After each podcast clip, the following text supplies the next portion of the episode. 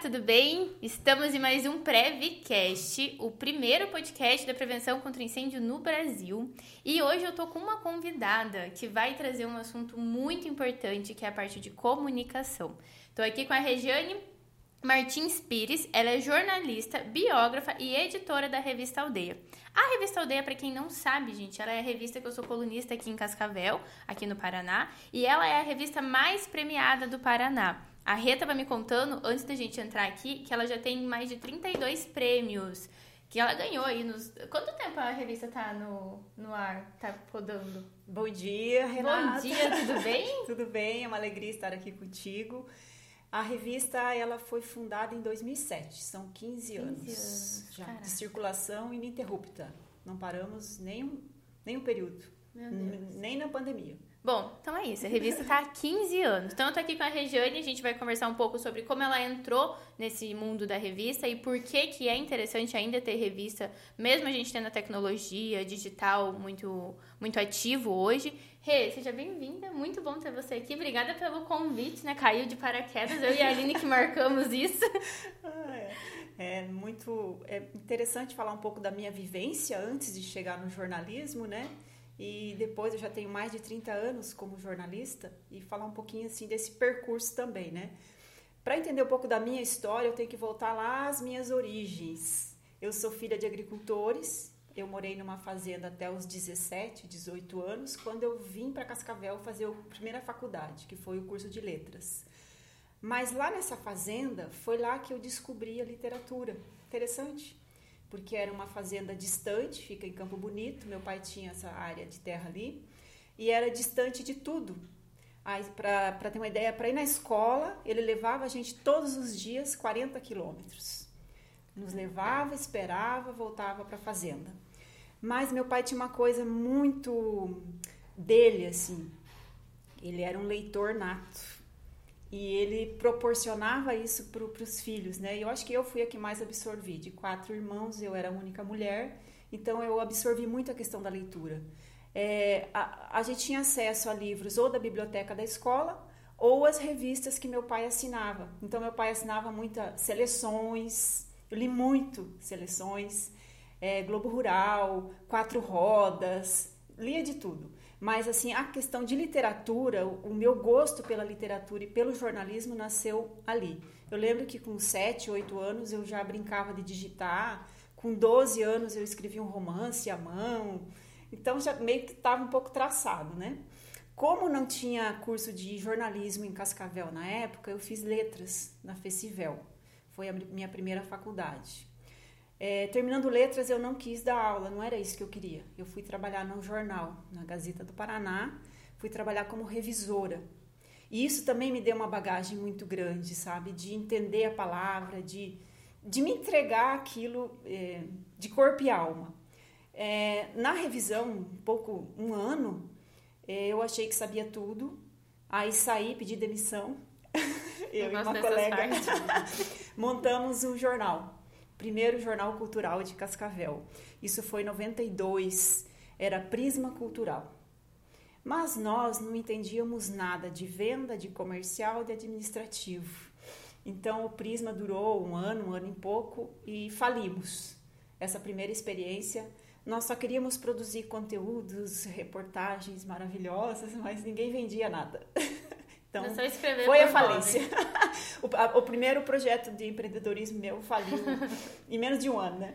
Você tinha quantos anos nessa época? Ah, 20. Novíssimo um, já. É, 21, 22 anos Caraca. por aí.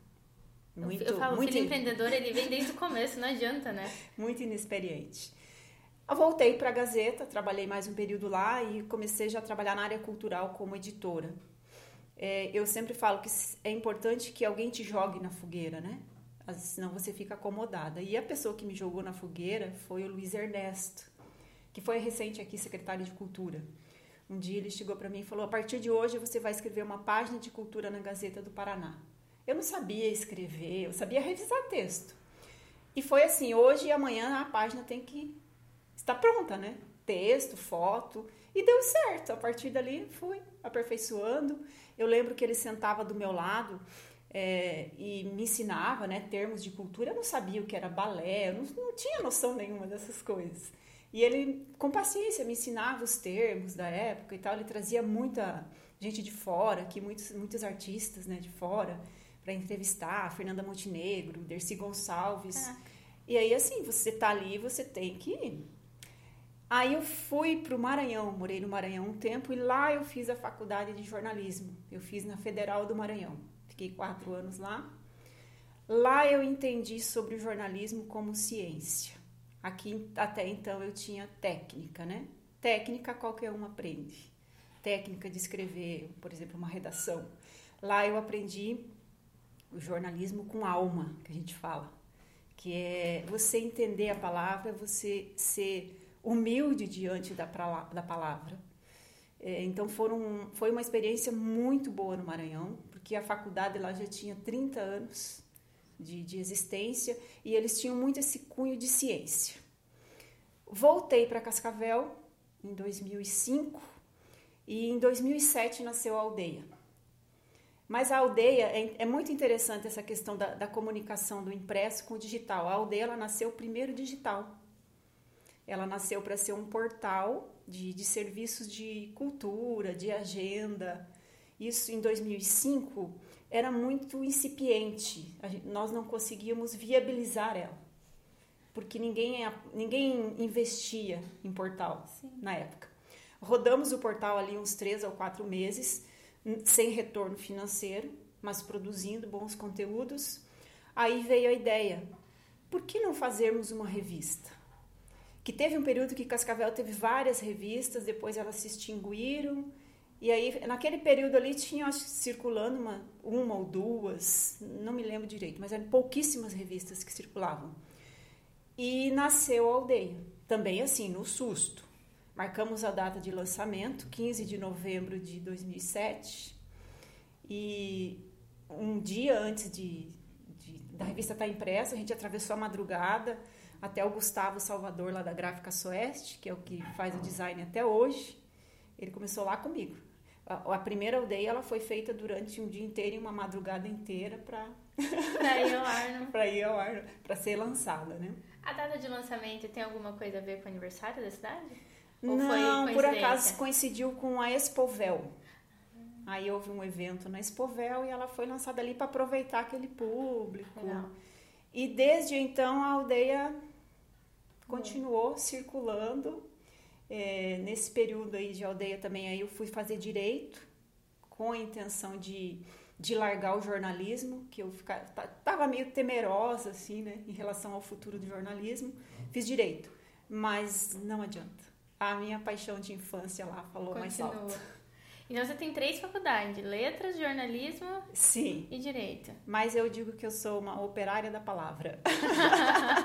Elas sabem, as meninas aqui. Ô Rê, e quando a aldeia começou em 2007, era só você? Não, eu tinha um sócio na época. Esse sócio foi comigo até 2015, 2016. Aí, por questões de, de posições, posicionamentos, eu encerrei essa sociedade Tive mais duas experiências com sócios que não deram certo, assim, por questões de alinhamento, de, de, de comprometimento. E aí surgiu a Aline, que hoje é minha sócia já desde 2019. E a Aline é o comercial. Aquilo que eu não tinha lá atrás. Ela tem. E Hoje, muito bem feito, viu, é. Regiane? Ela me leva, ó. quando eu vejo, já tô passando financeiro Pix.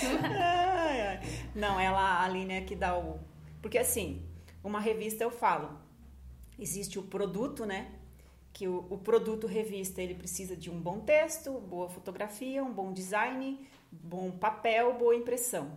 Mas por trás disso existem os bastidores, que daí é a, a, a alma que seria é, comercial, né? Que é o comercial, administrativo, financeiro, a logística, distribuição. Então é um, é um conjunto de, rodar, de, de né? coisas, fazer tudo isso rodar. E, e, nós conseguimos dividir isso muito bem. A Aline ela domina essa, essa área comercial e financeira e essa outra área fica comigo. Então, tá. Estamos conseguindo. escrita continua é, com uh -huh. você. E uma coisa que a gente está trazendo algumas pessoas aqui no podcast, tá muito legal que a maioria vem justamente com a história assim, ah, quando eu era pequena, eu gostava muito disso, aí eu fui para um caminho, eu fui para outro caminho e no fim eu voltei e vi que é uhum. isso que eu vou fazer. Então, desde o começo já tinha esse negócio de ler, de escrever, e hoje isso só vem cada vez mais forte, mais à tona. Já, é, desde sempre, né? E é uma caminhada. Hoje eu vejo assim, às vezes os jovens eles saem da faculdade já querendo um resultado imediato, né? E não é assim.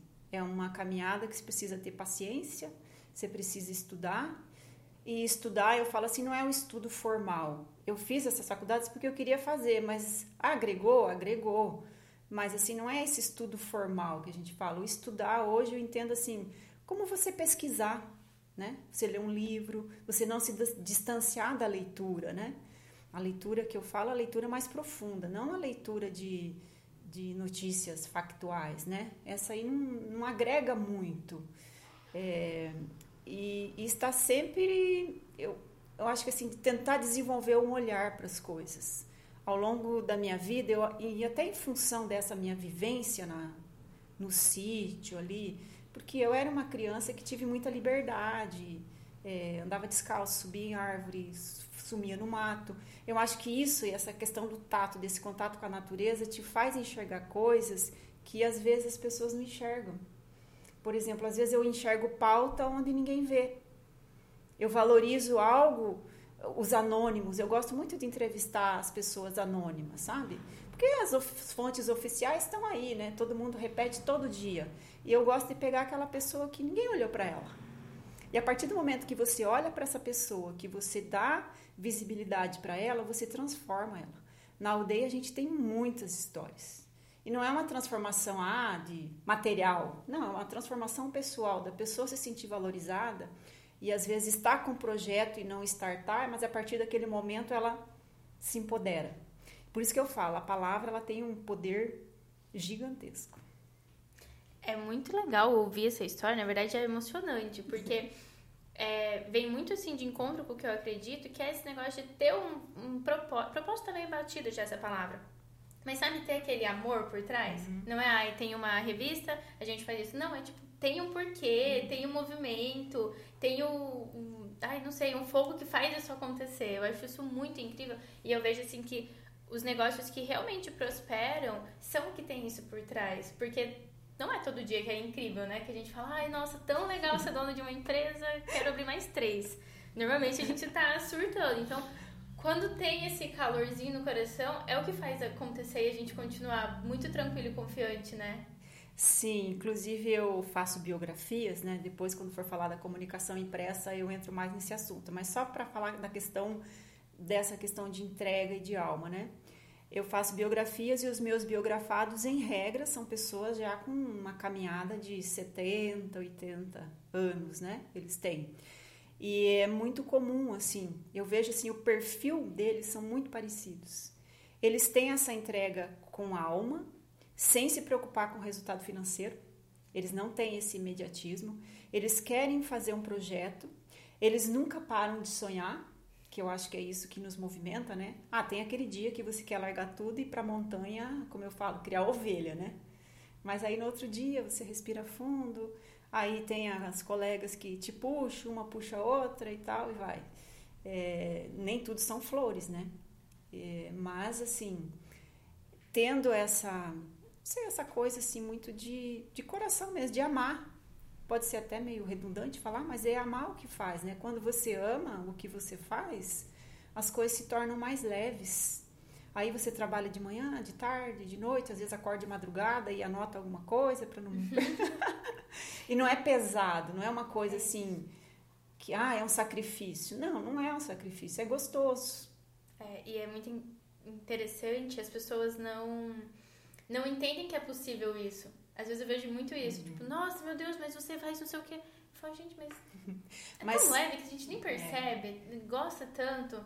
Então eu vejo que muitas pessoas ainda não entenderam que quando a gente trabalha com o que a gente ama, é rentável, porque sim, a gente não pode falar que não, mas é muito leve, é gostoso, é dinâmico. É porque a maioria das pessoas, eu acredito, até tem pesquisas que falam que a maioria das pessoas não faz o que gosta. Muitas fazem, ah, vou fazer uma faculdade ou por status ou porque a família impõem, ou porque assim, ah, isso não dá dinheiro, mas isso dá. É, então vou fazer aquilo que dá dinheiro. Mas aí assim, você é feliz? Né? Às vezes você ganha dinheiro por um lado e esse dinheiro vai na sua saúde, né? Então é muito relativo isso. É, hoje está vindo uma geração que pensa um pouquinho diferente, que já faz umas escolhas e até são criticados por isso, né? Então, mas são ciclos. E a, a, vida você vai entendendo aos poucos essa, essa caminhada, assim, né? Às vezes você tem aquela, aquele imediatismo, aquela precipitação, aí você respira fundo, vai se espelhando, né? É bom você ter espelhos, você ter referências de vida que te vão te norteando ali na, na tua caminhada. E vão aumentando a régua, né? Quando você tem referência, você, às é. vezes você tá aqui numa régua baixa, você olha uma referência e fala, ó, oh, dá pra ser um pouco mais que isso. Hum. Ô, Rê, e passando por esses altos e baixos, esses picos, pandemia, como que a revista Aldeia se manteve? O que, que tem de diferente para ela ter se mantido no mercado todo esse tempo? Credibilidade. E essa credibilidade ela não foi construída do dia para a noite essa, esse posicionamento dela de não entrar em temas tão polêmicos durante a sua caminhada, se afastar de política, principalmente. Nós temos um posicionamento assim muito imparcial. E isso nos deu força. E houve momentos assim, até por parte da Aline, né, questão comercial ali, mas, olha, eu acho que nós tiramos de letra a pandemia por ser um uma, impresso, né? Por ter toda essa questão assim de a primeiro primeiro corte nas empresas é em publicidade, mas nós temos a, a fortaleza de, de termos grandes parceiros. Nós construímos isso ao longo da caminhada. Nós temos grandes empresas que apoiam o projeto empresa em, é, em contratos longos. E isso nos deu essa força para continuar. Mas essa credibilidade eu acredito que foi determinante e por man nos mantermos circulando, isso nos deu mais força ainda. Porque a maioria das revistas elas pararam a circulação. Aí o pessoal acreditou ainda mais de passada a, a pandemia. É, viu que não parou, né? Isso deu mais é. fôlego ainda. Uhum. E isso de não se não entrar em polêmicas é algo que muitas vezes a gente apanha por não entrar, mas que depois gera uma, uma credibilidade Sim. muito maior, né? Porque toda vez, qualquer assunto, na verdade, sempre falo, futebol, religião, política, são assuntos que não tem como você se posicionar quando a gente está falando em uma grande massa de pessoas que estão vendo, porque sempre alguém vai ficar magoado, chateado, enfim, ofendido. Então, um dos motivos, inclusive, de, de a gente ter procurado a revista Aldeia foi esse Falei, não, olha só, não trabalha com isso, não faz isso. Adorei a ideia de. Eu sempre vi que vocês traziam temas muito aleatórios, assim, sabe? Tipo, a pessoa que tá lá, que ninguém viu, e daí, tipo, olha só, a pessoa faz isso. Eu falo, cara. E assim, é isso que, que dá, gera essa leitura mais comprometida. As pessoas estão cansadas. Eu nunca gostei do jornalismo de espetáculo, né? Esse jornalismo factual. Eu já fiz muito isso. Eu fui para a redação no Maranhão, eu fazia policial. É, por exemplo, você era coringa. No domingo você tinha que trabalhar cobrindo delegacias. Mas eu estava construindo minha trajetória ainda, né? É, já fiz muito disso, mas eu não, sempre fugi. Quando eu podia fugir do factual, dessa coisa mais espetacularizada, da tragédia, fugia. E as pessoas, por mais que a tragédia ainda dê aquele engajamento, dê aquela visibilidade, entre aspas, mas ela não te aprofunda. Você lê a matéria, em cinco minutos você esqueceu, porque ali na adiante já tem um novo acidente, tem um novo. Um, é, então, esse jornalismo literário que nós fazemos, ele é diferente porque você lê uma história, a questão das histórias, né? A história ela acompanha a humanidade, né? Então, você lê uma história. Nós temos casos de pessoas que leram. Ah, fiz uma matéria de uma curandeira eu, eu acredito que foi 2010 por aí, né, Aline?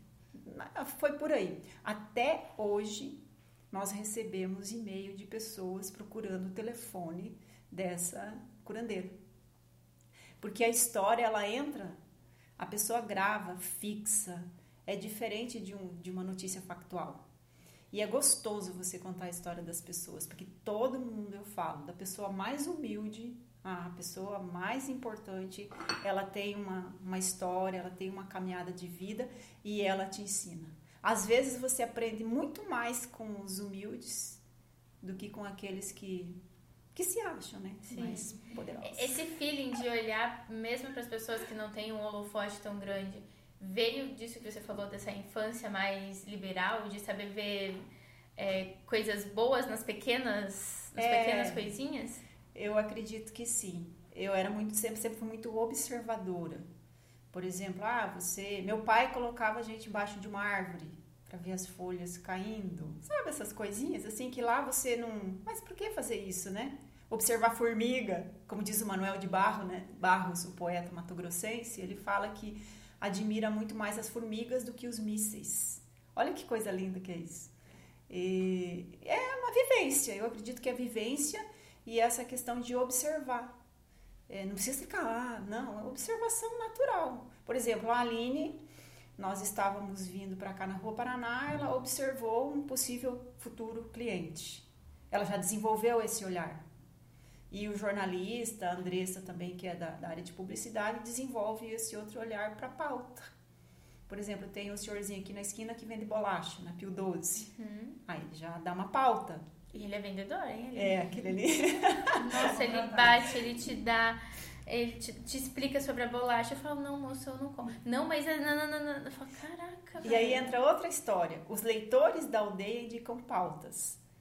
A Camila Agner, da prosa, tirou foto dele, me mandou e fala: Eu já sei um pouquinho da história. É a mãe dele que faz as bolachas te dá uma pauta. Ainda não tive tempo de fazer.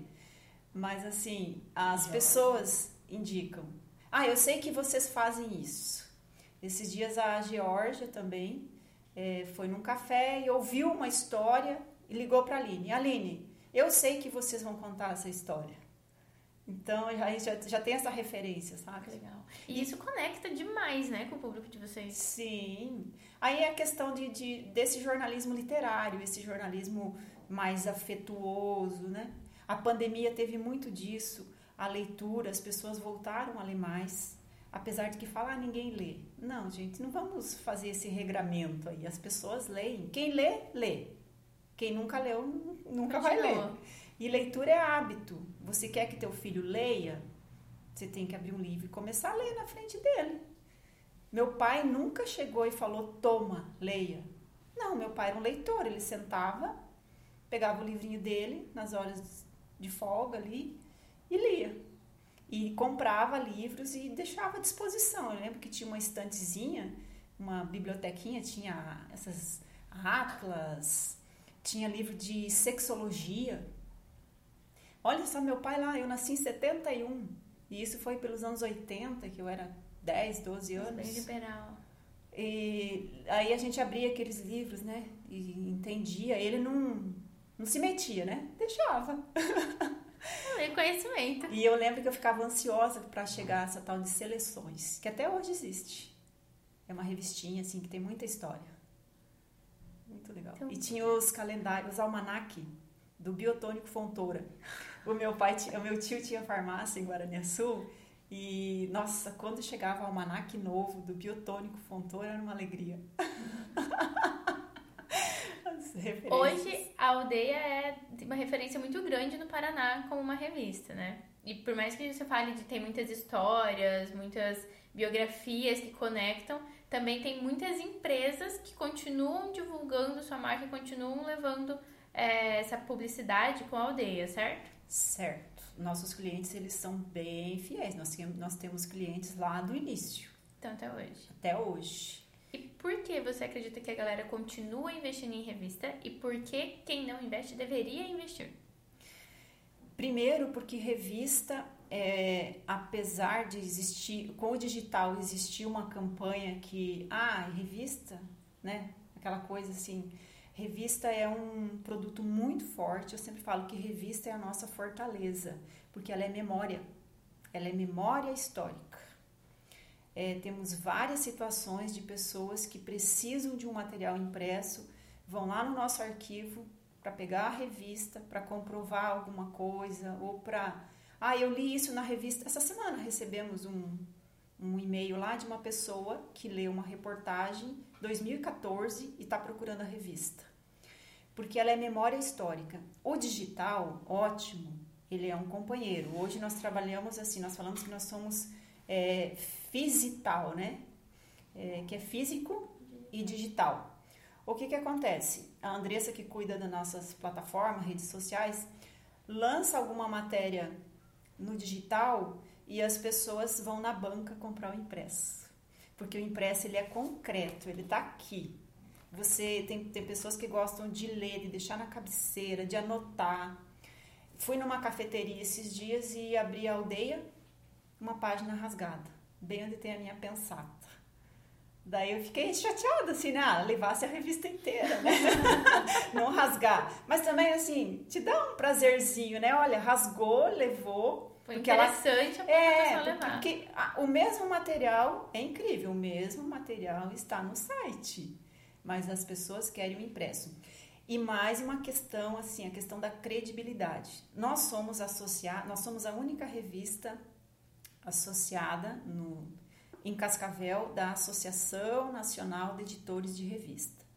Aí lá estão é, a Globo, Carta Capital, as grandes editoras estão nessa associação que se chama ANER. Então, isso desde 2016 a gente mantém esse vínculo com a ANER. E, e ali na pandemia teve muita, muita palestra, muito curso, muita coisa assim para a gente entender e passar por aquela fase também, né? E, e é claro que o meio impresso ele traz uma credibilidade muito maior. A palavra impressa ela tem um valor muito forte. Porque assim, o que você disse está dito e você não pode retirar. No digital, não. No digital, você vai lá, você apaga, você manipula.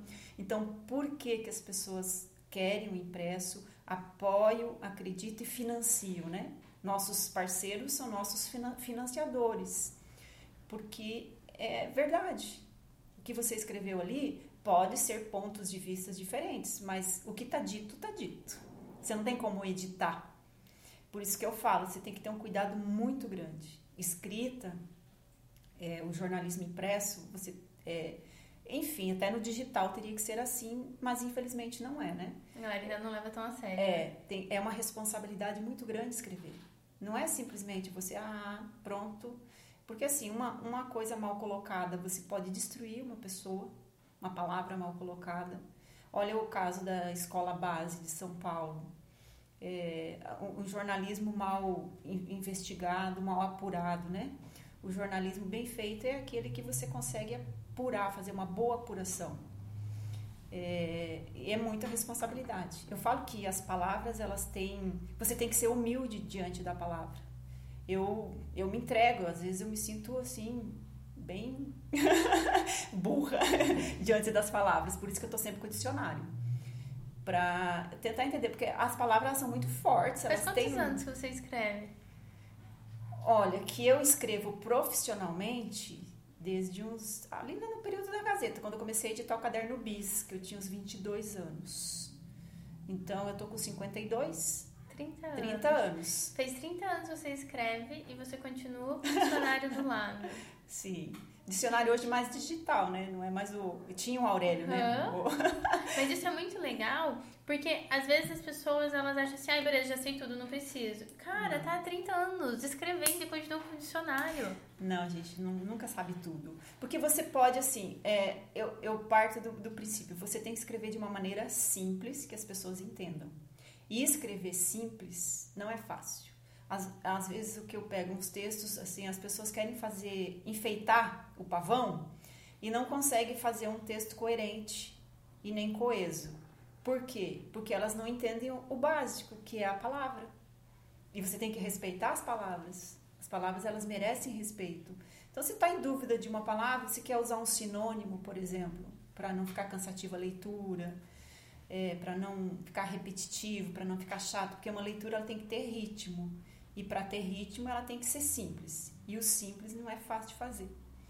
Então, tem que estar tá sempre pesquisando e lendo. Quando você fala de que a revista é memória, quando eu comecei. Tem, tem dois pontos, que é muito verídico assim, a história da aldeia. Primeiro é você dá palco para quem não tem nenhum holofote. Quando eu comecei, no primeiro ano, eu mandei um e-mail pra vocês. Falei, gente, queria muito falar sobre prevenção contra incêndio. Falou, tá bom. Eu falei, é, vocês responderam tá bom? Por que, que responderam tá bom se eles nem me conhecem? E aí foi quando eu fiz a primeira vez a matéria pra revista Eu Deixo, foi, sei lá, 2019. E eu tenho a revista guardada até hoje. Eu lembro que eu fui na banca do Edson, comprei três, dei um pra minha avó, um pra minha mãe e uma deixei guardada. Que até eu sempre falo que eu vou fazer um quadro dela na página. Então isso de ser memória é muito legal, principalmente porque logo que a gente começou a publicar, eu comecei a pegar as duas e comparar. Falei, caraca, como é que eu falava isso? Olha só, olha agora que evolução, que legal. Sim. Então, realmente, o ponto da revista, tanto de, agora da aldeia, né? De uhum. dar esse holofote e de vocês trazerem de maneira muito simples, eu acredito que seja o que mais conecta. E agora, falando de o porquê estar numa revista, tanto a credibilidade quanto a memória é algo que para nós fez muito sentido também. E mesmo quando tem o digital, é muito legal ter o digital, o digital ele adianta muita uhum. coisa, mas a revista ainda é palpável, né? É. Você pega, você olha, você arranca a página. E qual a reação da sua mãe e sua avó quando viram você no impresso? Nossa, isso muda muito, verdade. Ela fala, tipo, por que você tá numa revista? Que que Ela mostra seu rosto inteiro? Por quê? Eu falei, Val, também não sei por que, que eles aceitaram. Eu mandei um e-mail e eles aceitaram. E até hoje mesmo, é, a pergunta que eu mais recebo é assim, cara, vale a pena? Alguém vê? E todo mês a gente recebe pelo menos umas cinco fotos no WhatsApp.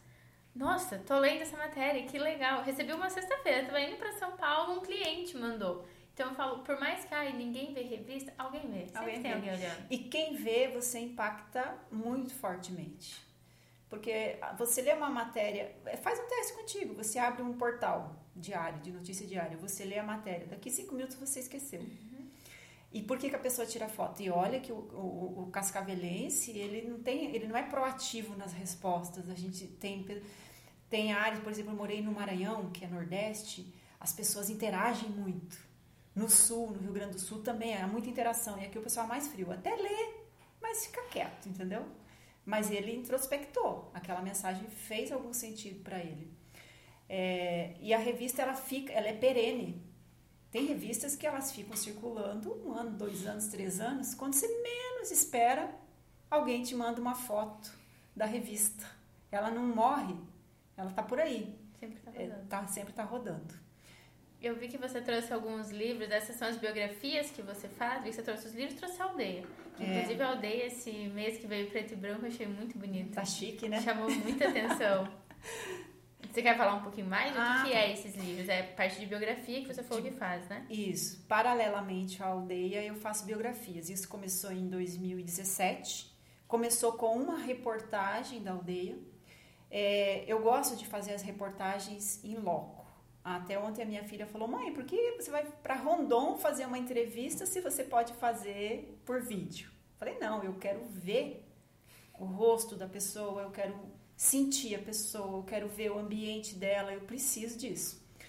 E essa reportagem, inclusive, foi essa é a primeira biografia que eu fiz, que foi do presidente do Cicred, que é do Manfred Dazenbrock. Ele é presidente da Central Cicred Paraná, São Paulo, Rio de Janeiro.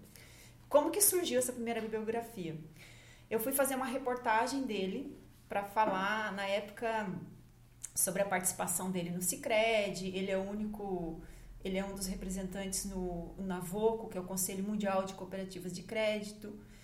E eu falei, eu não quero fazer uma reportagem contigo no escritório, eu quero falar das tuas origens, porque eu sabia que ele era aqui de Missal, que ele foi agricultor, que os pais moravam ali, tinha um sítio ali, e nós fomos fazer essa reportagem. E fizemos a reportagem nesse chão aqui, que era um. Recente tinham é. colhido o milho, né? Era mais uma, uma palhada. Na, eu fiquei uma hora e meia com ele, entrevistando ele na palhada de milho.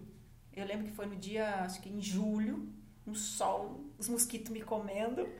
Mas eu fiz aquela reportagem ali. E a Bruna Scheid, que é fotógrafa, ela tinha uns 15, 16 anos. Eu tenho dessas, tá? A menininha tá ali também, de puxar os jovens.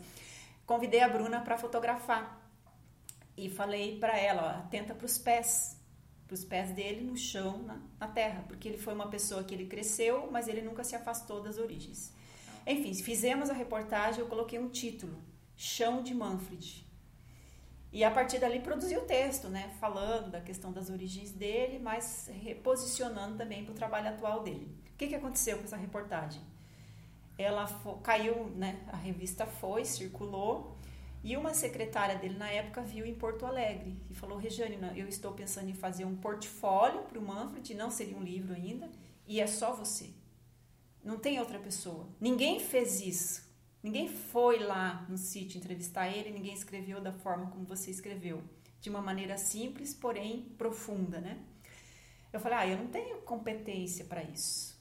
Aí a Gisele Gomes me jogou na fogueira, foi a segunda pessoa que me jogou na fogueira. Ela falou: "Não, você tem e você vai fazer". Então surgiu a primeira primeira biografia. Daí a partir dessa já tem umas 15 biografias. Caraca. Aí um vai indicando o outro e assim, falam do impresso, mas eu tô com agenda já para 2025. Então, há uma valorização muito grande. Esse aqui é o segundo livro do, do Manfred, que é Pés no Chão. O primeiro foi Chão de Manfred, e esse Pés no Chão. Nossa, é muito bonito. Eu é. acho muito bonito as capas, até quando o convite, por exemplo, que vocês mandaram, cara, a ideia de vocês é muito boa. E os livros, eles estão muito valorizados agora, as biografias. As pessoas é. querem deixar uma memória para filhos, para netos, um legado. Essa semana recebi um. Essa semana não, faz umas duas semanas, a Aline recebeu a ligação de um professor da, da Fundação Getúlio Vargas que recebeu esse livro. E ele falou assim: Eu quero fazer com vocês por quê? Em função do texto, do acabamento, do design limpo. Uhum. Eu, daí eu falei, mas em São Paulo você não acha alguém que faça, até com talvez custo menor para você? Ele falou, não.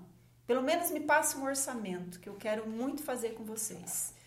É, então, o livro, ele, e ele está muito vivo. O livro, olha, eu estou fazendo nesse momento quatro biografias e já tem gente procurando, então como é um trabalho muito autoral, eu não posso não posso abrir muito, né? Sim. Senão eu não consigo atender a demanda. Mas o impresso ele é muito valorizado. Esse livro aqui, por exemplo, ele foi fei feito em português e traduzido em inglês para distribuir nas cooperativas de crédito do, do mundo todo.